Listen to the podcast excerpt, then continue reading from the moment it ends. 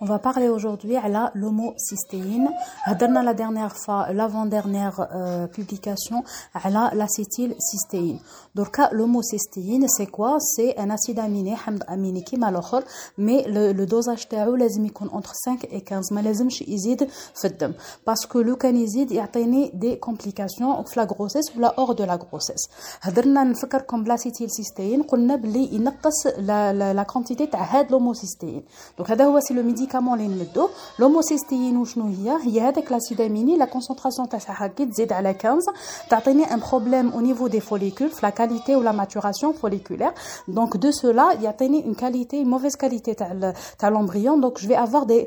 des des, des avortements اذا ما صراش l'avortement qu'est-ce qu'elle va nous donner elle va nous donner de la prééclampsie des décollements placentaires des complications thromboemboliques